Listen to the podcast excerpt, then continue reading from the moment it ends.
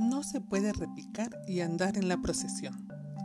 Es probable que la mujer, que es dominante en el mundo externo, tenga mucha dificultad en esto, ya que como el hombre, su tendencia es traer su dominio en el mercado a su casa. El introducirse con gracia en su feminidad, aceptando su aspecto de Madonna y cortesana, puede ser difícil, a veces hasta imposible, después de un día pesado de trabajo. Poco asombra que muchas mujeres estén renunciando a la fantasía de tenerlo todo. Muchas mujeres ahora están tomando la decisión de la manera más simple, de que prefieren el amor y están abandonando el mercado, aunque otras continúan en el delicado acto de equilibrio de oscilar entre dos clases de conciencia, dos maneras diferentes de existir en el mundo y de relacionarse con los hombres. Mi madre solía decir, no puedes repicar y andar en la procesión.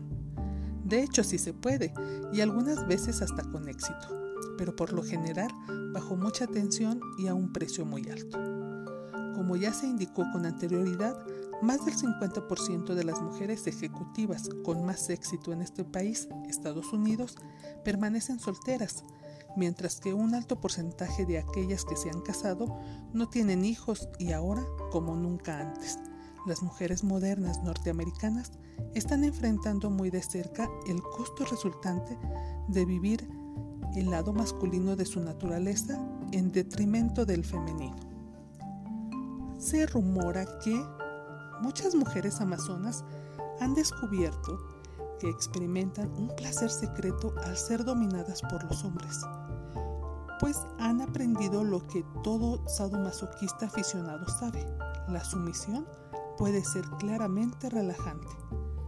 Quizá es por esto que la gran diva María Calas se aventurara en violentas discusiones y aún hasta peleas de manos con el fiero Aristóteles Onassis.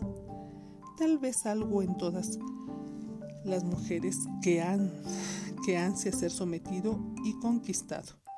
Las ventajas de dicha rendición serán exploradas más adelante en el capítulo octavo. Pero aún la mujer amazona, iluminada, la mujer que desea, en verdad, aceptar su feminidad y rendirse a un hombre tiene una tarea difícil por delante, porque hay muy pocos hombres verdaderos disponibles. Los movimientos modernos han creado una generación de mujeres duras y hombres suaves, hombres fáciles de controlar por las mujeres. Es el hombre suave, poético y gentil quien está dispuesto a tolerar y entender a la mujer amazona. Los hombres fuertes, verdaderos no quieren esa tarea. El hombre suave moderno se presenta de muchas formas y características. En su modalidad más débil es llamado mandilón. A un nivel criminal es un psicópata de carácter desordenado. A un nivel de desarrollo es un puer aeternis, un niño eterno que no ha llegado a la adultez.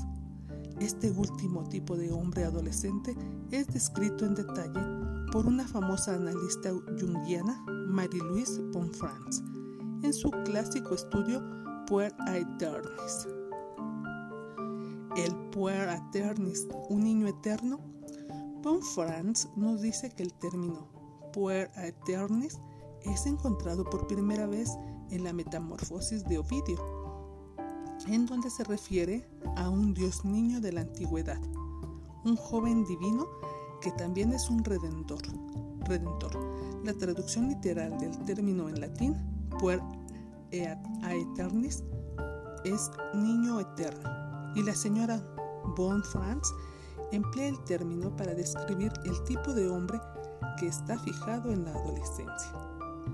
Cuando la señora Von Franz sacó a la luz sus lecturas, en 1959 a 1960, este era un trastorno del carácter muy poco común, aunque ella comentó que el problema se estaba haciendo muy pronunciado aún entonces, junto con un notable aumento en la homosexualidad. Hoy en día, 25 años después, no nos equivocaríamos al afirmar que el puer aeternis es el joven promedio. La psicología popular se ha referido a él como Peter Pan, un niño que no crecerá. Este síndrome ha sido popularizado muy recientemente por Dan Keeley en su éxito de librería El Peter Pan Síndrome. Mis referencias al Puer Aeternis en la radio han suscitado una respuesta sumamente fuerte.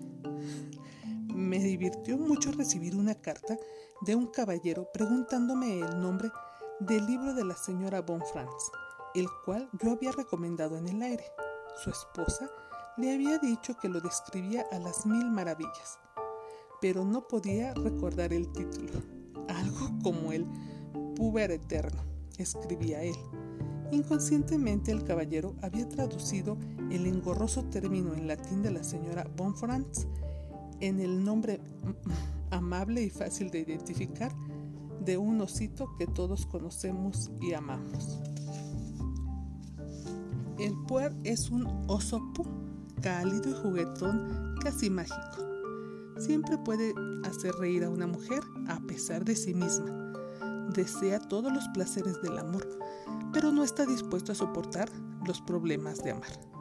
Está unido de manera simbiótica a su madre y aún no a su propio hombre.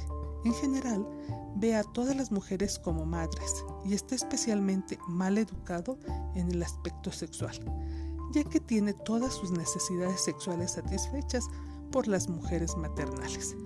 Busca siempre la figura materna perfecta, una con la que también pueda tener sexo, y vive desilusionado, pues lo único que encuentra son mujeres que tienen necesidades propias.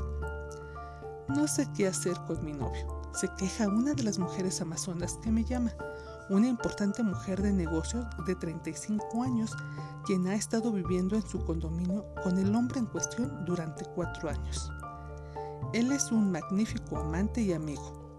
Pasamos momentos felices y fabulosos juntos, pero parece que no es capaz de encaminar su carrera y dice que no puede comprometerse en serio conmigo hasta que no lo logre.